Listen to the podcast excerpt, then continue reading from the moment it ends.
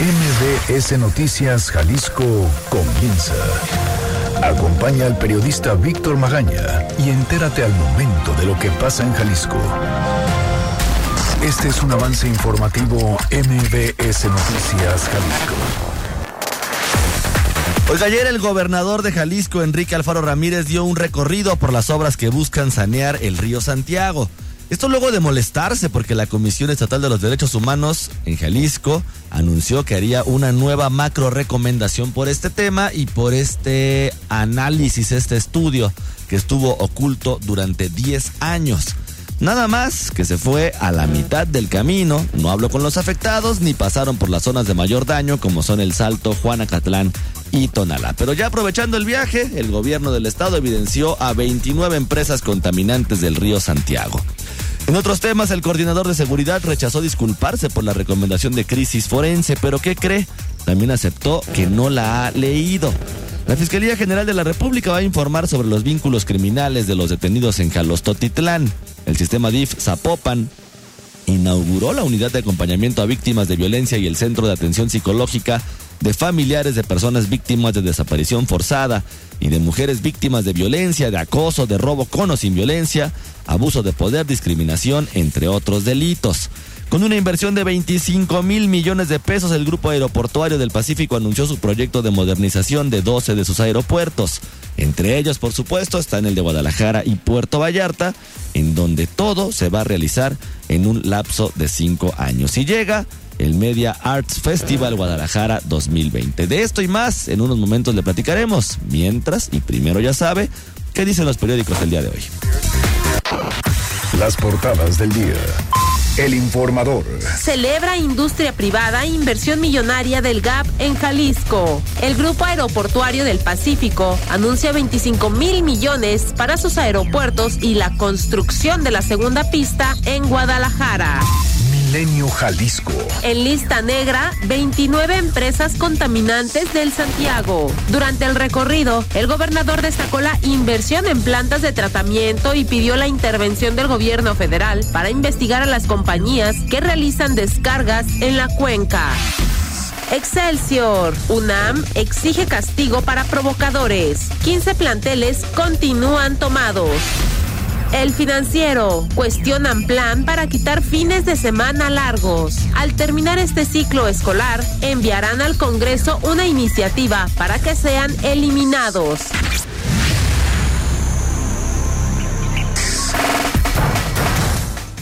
Muy buenos días, ¿cómo le va? Yo soy Víctor Magaña, me da muchísimo gusto acompañarlo en este recorrido informativo. Erika Arriaga se encuentra en la producción de este espacio y Hugo López en los controles operativos.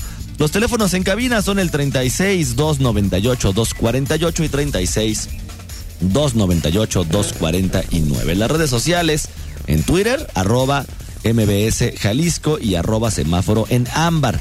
En Facebook, donde además ya sabe, estamos transmitiendo por Facebook Live nos encuentra como MBS Noticias Jalisco. Pero si además desea interactuar con un servidor, con el equipo de MBS Noticias Jalisco, puede hacerlo a través de nuestro canal en Telegram, Víctor Magaña, guion medio MBS. Ya sabe, toda la información que usted quiera comunicarnos, comentarios, algo que le parezca relevante en la ciudad y que quiera que le demos seguimiento, por supuesto, estamos a su disposición. Son 8 de la mañana con 59 minutos. ¿Qué le parece si comenzamos? Este es el Exa Reporte Vial. Un nuevo destino, una nueva posibilidad de vivir momentos de lujo incomparables a bordo de la nueva Enclave 2020.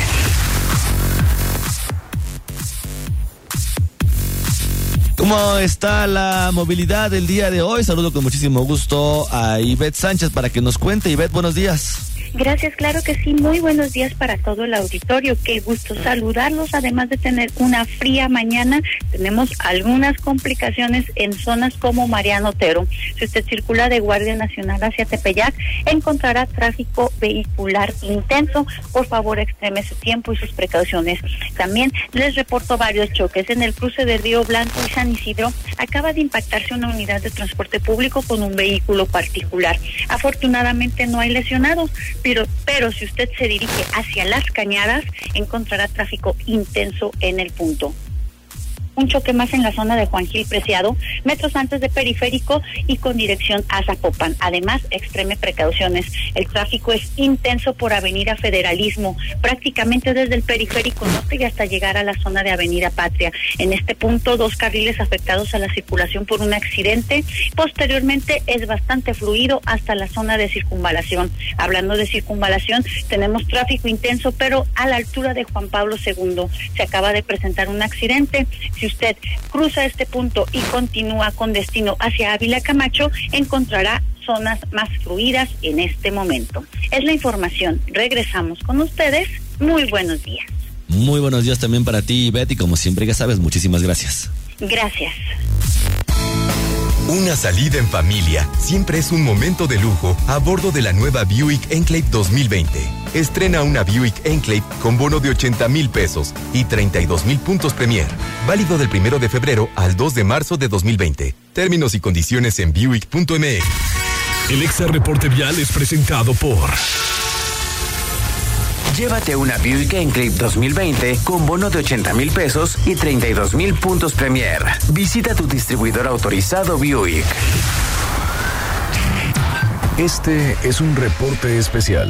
El puente de Juanacatlán se merece un buen blues. Del salto a la Alameda, deje atrás tu carretera. Si me acerco a la ribera, se me nublan las ideas. Y la espuma trae la peste y los peces son mutantes. Oiga, pues sin visitar poblaciones afectadas y con un recorrido incompleto fue como Enrique Alfaro presumió ayer las obras que están haciendo para sanear el río Santiago. Fátima Aguilar estuvo ahí y por supuesto nos platica qué fue lo que pasó. Fátima, buenos días. Buenos días, Víctor. Saludos para ti, para el auditorio.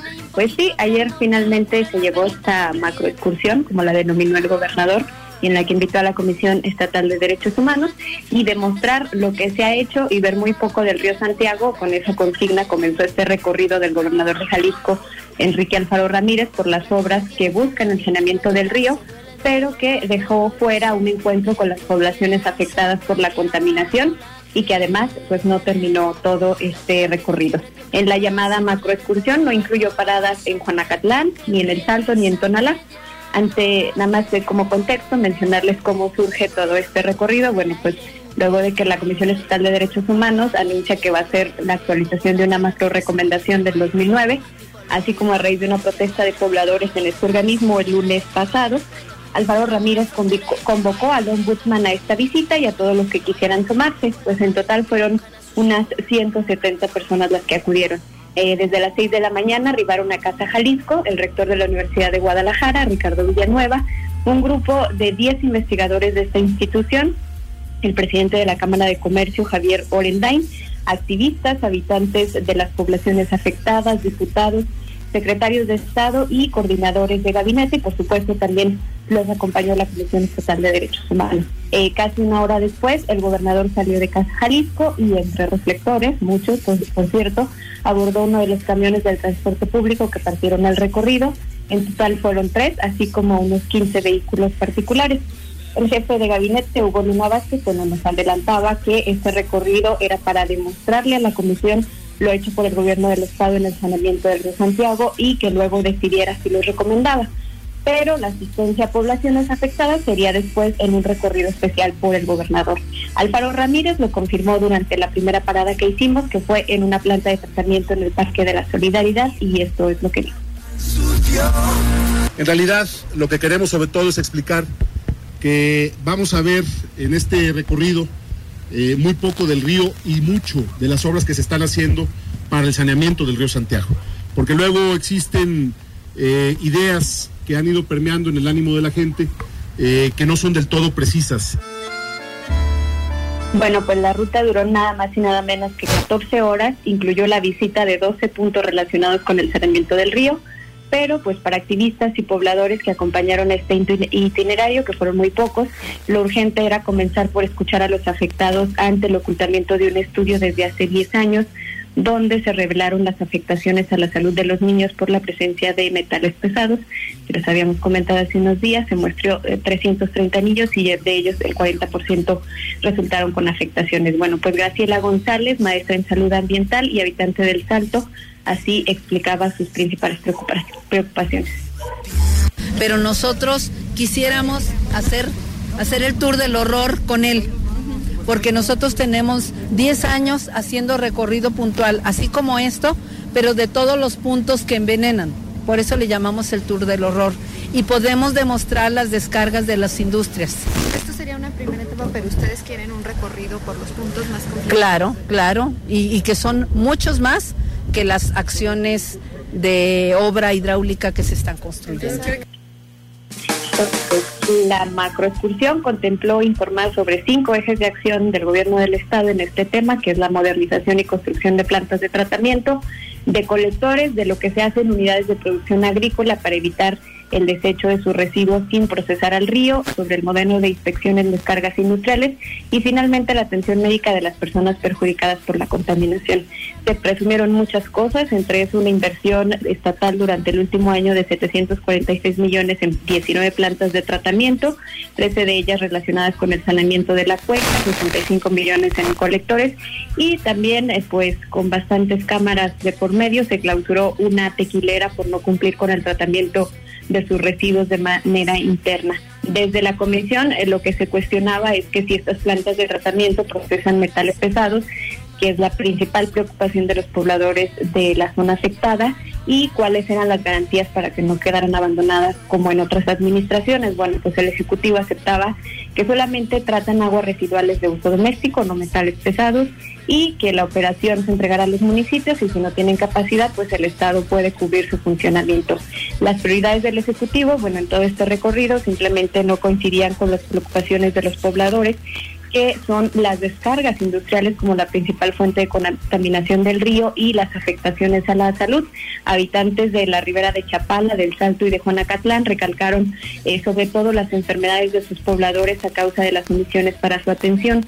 Angélica Barba, activista originaria de Juanacatlán, consideraba que eh, los pronunciamientos desde el Estado por el ocultamiento de este estudio que les comentábamos han sido vagos, cuando la mayoría de las poblaciones aún desconocen los resultados del mismo y ayer esperaban la visita del gobernador. Esto es lo que comento. No se puede hablar de un saneamiento integral del río Santiago si no se habla del tema de salud, si no se habla con la comunidad. La comunidad es la que debe de marcar la pauta. Y aquí está abandonada. está fuera. Entonces, digo, lo has visto tú, eh, hemos preguntado, nos hemos manifestado en este tour y nos pasa al siguiente, nos pasa al siguiente. ¿Por qué? ¿Por qué no hablar del tema de salud? La gente aún no se entera, entonces deja que se enteren que se ocultó un estudio durante 10 años y que se pudo haber hecho algo. Bueno, como ya escuchábamos a la activista, pues en varias ocasiones ella y los pobladores solicitaron conocer las acciones desde el gobierno del Estado para una atención inmediata de los enfermos a causa de la contaminación. El, el gobernador dijo que en ese punto no estaba contemplado abordarse el tema y sería Zarandas en un centro de salud construido por el Estado. Pues la respuesta simplemente no llegó porque Enrique Alfaro se retiró a mitad del recorrido para asistir a una reunión con el Grupo Aeroportuario del Pacífico. Sobre el estudio oculto, antes dijo que no está sorprendido, que es algo que se sabía y según él siempre fue público para consultarse. En el último punto que les comento allí en Arandas, el secretario de Salud Fernando Petersen Aranguren también informó que se contemplaba muestrear a 45 mil niños de la ribera de Chapala para detectar daño renal como parte de esta estrategia del gobierno del estado, pero los menores que resultaron con enfermedades en este estudio que se ocultó, pues simplemente no los piensan buscar. Esto es lo que dijo. No, en, ellos no, teníamos contemplado específicamente ir a buscarlos, ¿no? El tema eh, ahorita que estábamos haciendo con la universidad era ir a monitorear los niños que teníamos en la ribera. El, tema sería retomar y ver exactamente quiénes son, porque el, estudio no describe nominalmente quiénes son esos niños. O sea, el estudio no dice nombres y apellidos. Bueno, pues ahí está, el secretario necesita nombres y apellidos de los niños para eh, buscarlos. Eh, las acciones para los enfermos también dijo que contemplan la acreditación de 35 centros de salud que están alrededor de la cuenca garantizar el surtido de recetas de los medicamentos que necesitan, instalar un nefrólogo permanente en Poncitlán, monitorear la calidad de la atención médica y del agua, que es algo que está todavía en proceso, nada de eso está totalmente concluido. Antes de irse, Alfaro Ramírez también manifestó que para medir los niveles de contaminación del agua se consensuará con la UDG un sistema de medición que eh, evidencie si hay eh, avances en la mejora de la calidad del líquido. Su rector Ricardo Villanueva dijo que ellos están listos, van a establecer mesas de trabajo y pueden comenzar pueden comenzar a trabajar desde hoy. Eh, pues es parte de lo que sucedió ayer en esta macroexcursión, como la llamaba el gobernador Víctor Auditorio. Oye, Fátima, todo un video que lanzó días antes evidentemente molesto y diciendo que la macro recomendación que había anunciado la Comisión Estatal de los Derechos Humanos aquí en Jalisco era prácticamente para justificar su sueldo y que invitaba a todos a este macro recorrido, bueno, pues nomás a la mitad del camino, bueno, dijo, ¿saben qué? Ahí terminenlo ustedes, no vamos a hablar con los pobladores, no vamos a ir a Juanacatlán, no vamos a ir al Santo, no vamos a ver el río, vengan a tomar fotografías de las obras que estamos construyendo. Así es, Víctor, eh, eso fue pues lo más importante, ¿no? Que también es lo que nos comentaban los pobladores que estuvieron ahí, eh, algunos muy pocos, la verdad es que no todos pueden trasladarse. Eh, pues lo que queremos es que el gobernador esté ahí en las principales zonas afectadas, en lo que no se ha hecho, porque eso es lo que nos preocupa. Y incluso ellos decían, muchos habitantes están preguntándonos si vamos a ir, muchos de ellos pues no tienen acceso a internet, no conocen este estudio, quisiéramos, apenas estamos dándoles a conocer para que tomen acciones y eh, pues simplemente el gobernador no llegó. También hay que decir, el presidente de la Comisión Estatal de Derechos Humanos no terminó eh, tampoco el recorrido, estuvo dos puntos más después del gobernador, pero eh, pues también es importante decir que el presidente se fue a una reunión con los pobladores allí en Juanacatlán y El Salto, lo que ellos querían, se fue, se retiró, se dividió una eh, eh, una parte de la comisión, una se quedó acá en el macro, eh, la macro excursión y la otra se fue con pobladores y esa es la diferencia. El, gobernador se fue a una a una reunión con el grupo aeroportuario que desde el inicio sabíamos que la tenía, no la canceló, él, él planteó la visita precisamente este día y simplemente no pudo quedarse a toda la excursión. O no quiso quedarse. Oye, Fátima, por cierto, hoy también en un ratito más, a las diez y media de la mañana, Enrique Alfaro va a dar una conferencia de prensa sobre la estrategia integral para la recuperación del río Santiago. Lo van a acompañar, obviamente, todos sus coordinadores y secretarios. Entonces van a decir hoy prácticamente lo que ayer fue la toma de fotografía. Pues eh, eh, seguramente, Víctor, porque ayer estuvieron también todos los secretarios, coordinadores de gabinete, eh, gran parte de su administración y parece que hoy va a ser un resumen de las 14 horas que ayer estuvimos recorriendo todos los puntos para decirnos y presumirnos lo que sí han hecho. Bueno, pues ahí también que le avisen de una vez el resto de las horas en las que no estuvo el gobernador. Fátima, muchísimas gracias. Gracias, buen día. Buenos días también para él. Tiene frío, como tú. Pues imagínese, yo lo invito a usted a un recorrido, pero a la mitad de camino le digo, ¿sabes qué? Ahí termínalo. Yo tengo otras cosas más importantes que hacer, como anunciar esta inversión millonaria que hizo el grupo aeroportuario. También eso vamos a platicar en un momento más. Pero el tema de las obras, ya salí en las fotografías, ya me subí al camión, ya hice los sandwichitos como lo prometí en el video, ya ahora sí, ya me puedo ir a hablar con los empresarios sobre esta inversión importante, inversión también, por cierto no la estoy minimizando. Nada más, pues si yo te invito, pues te acompaño. Bueno. Y en medio de esta clausura a la tequilera Los Valores en el municipio de Ixtlahuacán de los Membrillos y como parte del recorrido a las obras para sanear el río Santiago, el gobierno estatal evidenció una lista de 29 empresas que se presume pueden ser una fuente contaminante de este río. Entre ellas destacan Cedis Farmacias Guadalajara, José Cuervo, Tequila Siete Leguas, Casa Patrón, Hershey's México, Honda, Soltec, así como Nestlé, Servicios Industriales en Zulia y Ocotlán. La coordinadora del Gabinete de Gestión Integral del Territorio, Patricia Martínez Barba, dio a conocer que a fin de contar con un registro estatal único de descargas de aportes contaminantes a esta cuenca, se identificaron 500 puntos, de los que se muestraron 150, de los que se mostraron 150 para identificar contaminantes básicos y de metales pesados. Escuchemos. Y resultaron descargas de aguas residuales con en algunos casos con al menos un contaminante por encima de los parámetros que nos marca la norma. Martínez Barba dijo la lista será entregada a la Comisión Nacional del Agua, así como a Víctor Manuel Toledo, titular de la Secretaría de Medio Ambiente y Recursos Naturales de la Semarnat, pues es su facultad de inspeccionar y sancionar si es el caso. Desde el Estado no se tiene esa atribución.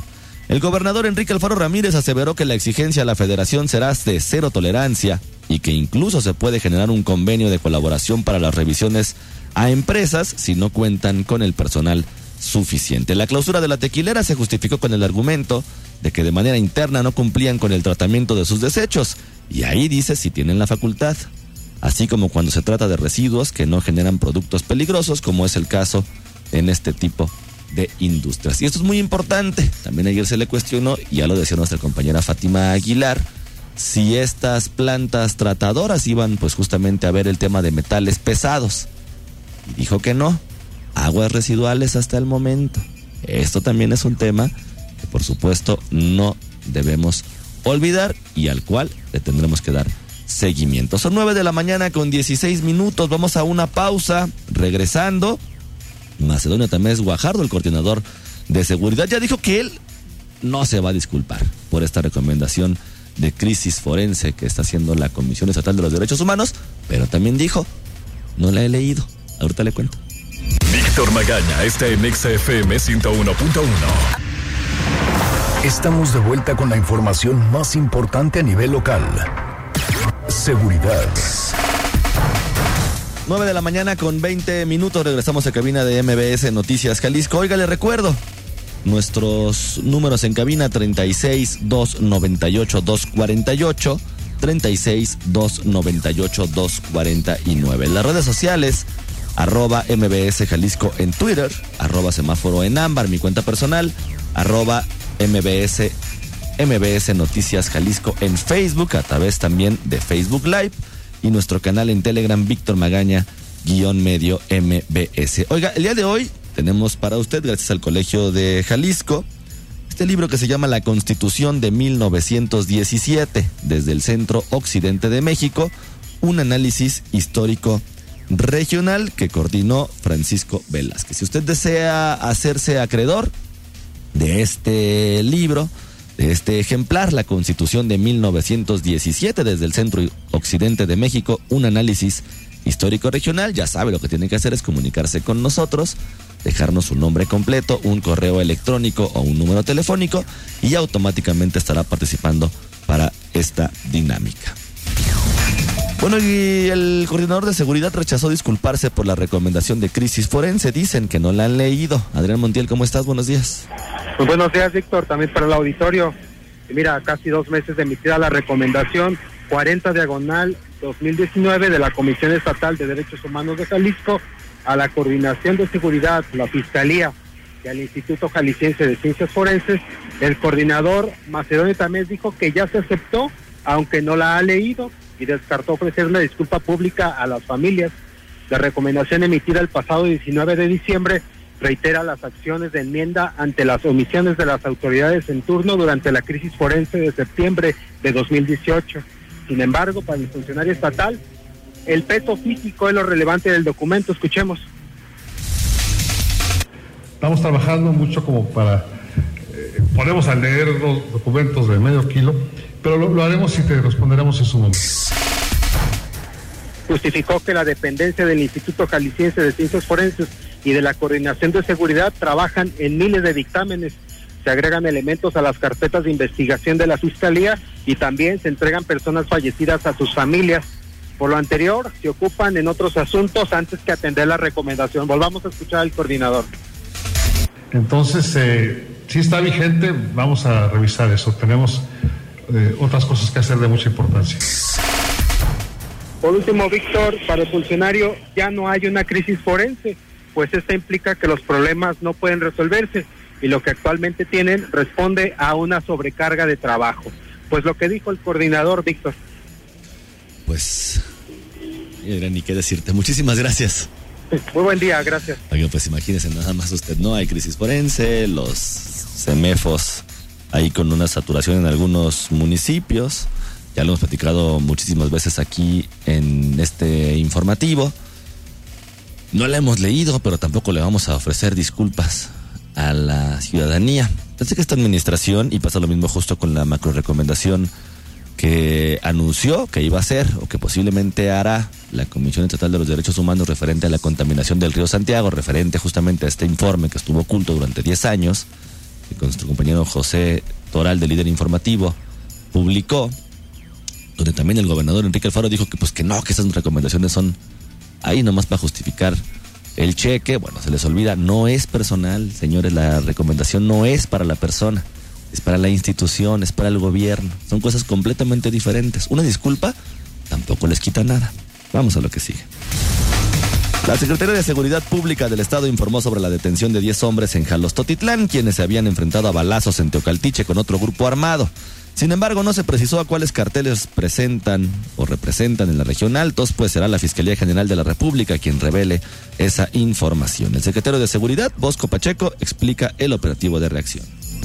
Después de un intercambio de disparos se logra asegurar a 10 personas, tres de estas, como ya lo mencionó el doctor Macedonio, lesionadas de forma leve y el aseguramiento del siguiente equipo. Un arsenal se aseguró ocho armas largas AK-47 o cuernos de chivo, una subametralladora M60, dos fusiles AR-15 y dos armas cortas, onchas chalecos balísticos, 43 cargadores, entre otros implementos. El coordinador de seguridad, Macedonio Tamés, concedió que hay un clima de inseguridad en la región Altos y ante ello, dice, se aumenta la vigilancia. Como ustedes saben, la región de los Altos de Jalisco ha tenido estos últimos meses algo de tensión en materia de seguridad. Una tensión que ha venido disminuyendo gracias a la intervención y coordinación de las diversas autoridades. Se ha aumentado la vigilancia, ha habido más aprehensiones y por lo tanto poco a poco eh, vamos logrando recuperar la paz en esa importante región del estado de Jalisco. Será la Fiscalía General la que determine las identidades de los 10 hombres originarios del Estado y de Guanajuato además y de Michoacán, así como su vínculo con las operaciones criminales de la región. Y en otra información también de seguridad, el sistema DIF Zapopan inauguró la unidad de acompañamiento a víctimas de violencia y el centro de atención psicológica de familiares de personas víctimas de desaparición forzada y de mujeres víctimas de violencia, de acoso, de robo con y sin violencia, de abuso de poder, discriminación, entre otros delitos. La directora del DIF, Diana Vargas Salomón, detalló los alcances en la unidad de acompañamiento. Escuchamos. Nuestro objetivo es atender a víctimas de violencia del municipio de Zapopan con un enfoque de rehabilitación psicosocial, es decir, acciones orientadas a fortalecer habilidades, destrezas y competencias en el ámbito de la vida familiar, educativa y comunitaria. El proyecto busca la atención y sobre todo espacios de expresión y reconocimiento de quienes les han violentado sus derechos a ellos o a sus familiares. El presidente municipal Pablo Lemus habló del apoyo a los familiares para encontrarlos a través de la plataforma de videovigilancia del C5. ¿Cómo vamos a apoyar para evitar más desapariciones o incluso con el propio material que podamos tener, poder localizar a personas desaparecidas? Después del trabajo psicológico que se haga en esta área, ¿qué oportunidades les vamos a abrir a estas personas? Lo que ofrecerá esta unidad de acompañamiento es una política pública intersectorial donde intervienen no solo entidades del gobierno municipal, estatal o federal, sino también las asociaciones de personas desaparecidas representados por el colectivo Familias Unidas por Nuestros Desaparecidos de Jalisco, conocida como FUNDEJ. El informador está publicando, por cierto, el día de hoy, dos elementos de la policía del municipio de Zapopan van a permanecer dentro de prisión luego de que un juez los vinculara a proceso, acusados de abuso de autoridad tras violentar sexualmente a una mujer a quien previamente habían detenido. Diego Alejandro N. de 28 años y César Emilio N. de 29 fueron denunciados penalmente luego de que el pasado 25 de enero, aproximadamente a las 5 horas, la víctima lo señalara por obligarla a practicar sexo oral a uno de los uniformados. De acuerdo con la Fiscalía del Estado, según se refiere en la carpeta de investigación, la denunciante y un amigo salieron de un bar acompañados por otros hombres y todos se retiraron en motocicletas. En su trayecto fueron interceptados por una unidad de la policía en la que iban los ahora encarcelados, quienes los detuvieron porque no portaban cascos de seguridad. La indagatoria señaló que los oficiales dejaron ir a varios de los hombres y solo se llevaron en la patrulla a dos de ellos, de los cuales liberaron a uno más tarde y a la mujer. La fiscalía explicó que los oficiales llegaron a una tienda comercial ubicada en Avenida Mariano Otero, en la colonia Jardines del Sol, en Zapopan, y uno de ellos se llevó a la mujer a la parte trasera del lugar, junto a unos contenedores de basura, y presuntamente la obligó a practicarle sexo oral y luego la regresó a la patrulla con el otro detenido. La víctima y su acompañante reportaron los hechos y al lugar llegó otra unidad de la Corporación Zapopana cuyos elementos aprendieron a sus compañeros señalados. A través de la Unidad de Delitos Cometidos contra Mujeres y por razón de género, la Fiscalía comenzó la investigación contra los oficiales y recabó datos de pruebas, señalamientos y testimonios que permitieron acreditar la probable responsabilidad de los dos agentes en esos hechos. Después, se les imputaron oficialmente los delitos de violación y abuso de autoridad a ambos. También se solicitó un año de prisión preventiva para los infractores. Imagínese nada más usted, dos policías del ayuntamiento de Zapopan procesados por violencia sexual. 9 de la mañana con 31 minutos. Vamos a hacer una pausa y regresamos con más información. Noticias MBS Jalisco por XFM 101.1. Regresamos. Síguenos en nuestras redes sociales. MBS Jalisco en Twitter. MBS Noticias en Facebook. Estados. Son 9 de la mañana con 33 minutos. Le recuerdo, estamos regalando el día de hoy el libro La Constitución de 1917 desde el Centro Occidente de México, un análisis histórico regional. ¿Qué tiene que hacer para participar? Bueno, pues sencillo, comunicarse al 36 298 248 o hacerlo al 36 298 249 o mandarnos mensajes a través de las cuentas oficiales MBS Noticias Jalisco en Facebook MBS Jalisco en Twitter, arroba semáforo en ámbar también en Twitter, o bien en el canal de Telegram Víctor Magaña, guion medio MBS. Bueno, ya le decíamos también al inicio del programa, el Grupo Aeroportuario del Pacífico anunció la expansión de los aeropuertos de Guadalajara y Puerto Vallarta. Erika Arriaga, por supuesto, nos tiene toda la información. Erika, buenos días. Buen día, Víctor. Buen día, la auditorio. Así es, con una inversión de 25 mil millones de pesos, el Grupo Aeroportuario del Pacífico anunció su proyecto de modernización de 12 de sus aeropuertos, entre ellos el de Guadalajara y Puerto Vallarta, en donde todo se realizará en un lapso de cinco años. El proyecto se trata de la construcción de una nueva terminal, la segunda pista y también la construcción de un hotel de la cadena Hilton Así lo informó la presidenta del Consejo de Administración del Aeropuerto Internacional de Guadalajara, Laura Díez Barroso. Escuchemos. Estamos convencidos de que estas obras y la inversión que las respalda contribuirán a impulsar la conectividad de nuestro país, impulsarán el desarrollo económico y social y enviarán una señal positiva al mundo sobre la senda de crecimiento de México. El reto por venir es muy grande, pero tenemos plena confianza y compromiso con México. Tengan por seguro que seguiremos trabajando todos los días por desarrollar aeropuertos con los mayores estándares de seguridad operacional y calidad al pasajero que sean un orgullo para la comunidad. Agregó que las nuevas terminales serán las primeras diseñadas bajo el concepto Net Zero y serán las primeras sustentables de América Latina con paneles solares. Por su parte, el director general del GAP, Raúl Revuelta, explicó que el aeropuerto de Guadalajara crecerá en la parte del transporte de pasajeros 100 mil metros cuadrados, tendrá 18 puertas adicionales y 170 mil metros cuadrados perimetrales de estacionamiento. Afirmó también que esta segunda pista que se construye en el Aeropuerto Internacional de Guadalajara es sobre tierras que ya actualmente tiene el GAP por lo que no necesitan ni un metro más para la construcción y pese a que los ejidatarios toman el estacionamiento del aeropuerto, esto no les afecta. Escuchemos. Mira, yo te diría, no nos afecta, la mayor afectación es para toda la comunidad de Guadalajara, para los pasajeros, para los usuarios, más allá de hablar del negocio. Por supuesto tenemos una afectación monetaria, claro, pero yo creo que lo más importante decir aquí cuál es el posicionamiento de GAP. Para nosotros es muy sencillo. GAP simplemente va a actuar siempre alineado a derecho, conforme a la ley. No pensamos que sea una manera justa ni correcta de que los, eh, los ejidatarios estén tomando el aeropuerto. Es una toma absolutamente ilegal, pero en nuestra posición siempre vamos a estar cercanos a apoyar al gobierno federal, que es quien tiene jurídicamente el conflicto con los ejidatarios. Eh, Víctor Auditorio, de los 25 mil millones de pesos, más de la mitad se destinará para el proyecto del Aeropuerto Internacional de Guadalajara y el de Puerto Vallarta. Y entre los otros aeropuertos que también se modernizarán destaca el de Tijuana, Baja California y Los Cabos, mismos que reciben vuelos internacionales de Asia y Europa. Es la información, Víctor. Erika, muchísimas gracias. Gracias, buen día. Oiga, a través de las redes sociales, desde el sábado, perdón, desde el pasado 4 de febrero, se está reportando la desaparición de la periodista Mariana Guadalupe Salinas Gómez.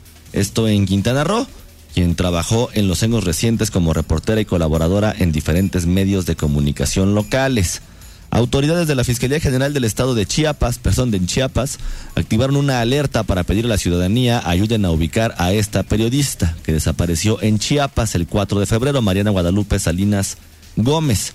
A través de las redes sociales, sus amigos y conocidos han dejado publicado el siguiente mensaje. Mariana Guadalupe Salinas Gómez trabajó en los años recientes como reportera y colaboradora en diferentes medios de comunicación locales. La recordamos y la reconocemos como nuestra compañera. Por eso hoy pedimos atentamente a la Fiscalía General del Estado que intensifique los esfuerzos para encontrarla con vida y a salvo.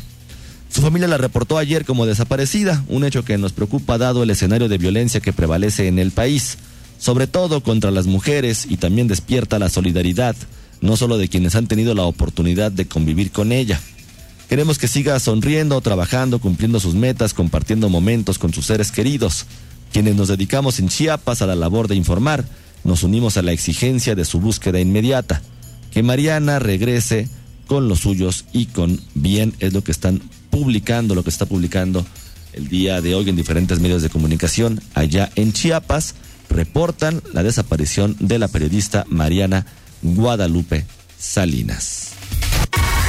Este es el Exa Reporte Vial. Empieza ya a experimentar los instantes de lujo en tus paseos a bordo de la nueva Enclave 2020.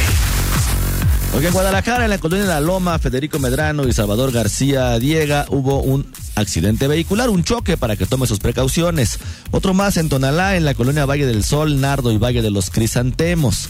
También en Jardines de la Paz, Río Nilo y José Rubén Romero. Y otro en Guadalajara, en la colonia Antigua Penal de Oblatos, en Avenida Javier Mina y Agustín Basabe. Otro choque en la colonia Echeverría, en la primera sección, en la calle 18 y Luis Covarrubias y pues muchos accidentes en estos momentos, también en la colonia Patria Nueva, entre Avenida Patria y Miguel Orozco, otro más en Oblatos, en Juan Pablo II y Circunvalación, otro en Parques del Palmar, en Santa Ángela y Santa Rocío, y están pagando los semáforos en Zapopan, en la colonia El Coli, primera sección, Avenida Patria y Volcán Popocatépetl. Una salida en familia siempre es un momento de lujo a bordo de la nueva Buick Enclave 2020.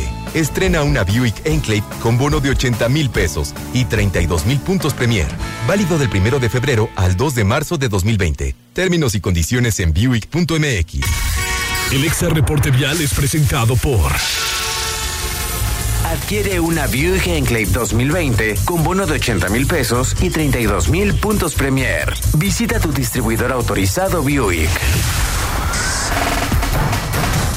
Ahorita Hugo López nos va a decir rápidamente un número del 1 al 4 para ver quién es el ganador o ganadora del libro La Constitución de 1917 desde el Centro Occidente de México, un análisis histórico regional.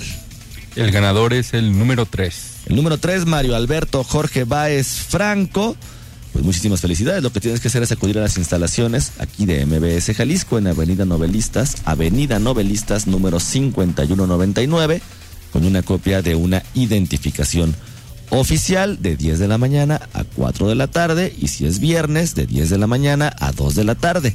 Lo que tienes que hacer, ya lo sabes, y lo vuelvo a repetir, una copia de una identificación oficial. Oiga, son 9 de la mañana con 41 minutos. Yo soy Víctor Magaña. Que pase usted un muy bonito día. Aquí concluye MBS Noticias Jalisco. Acompaña a Víctor Magaña y su equipo de profesionales de lunes a viernes a partir de las 9 de la mañana por EXA FM Guadalajara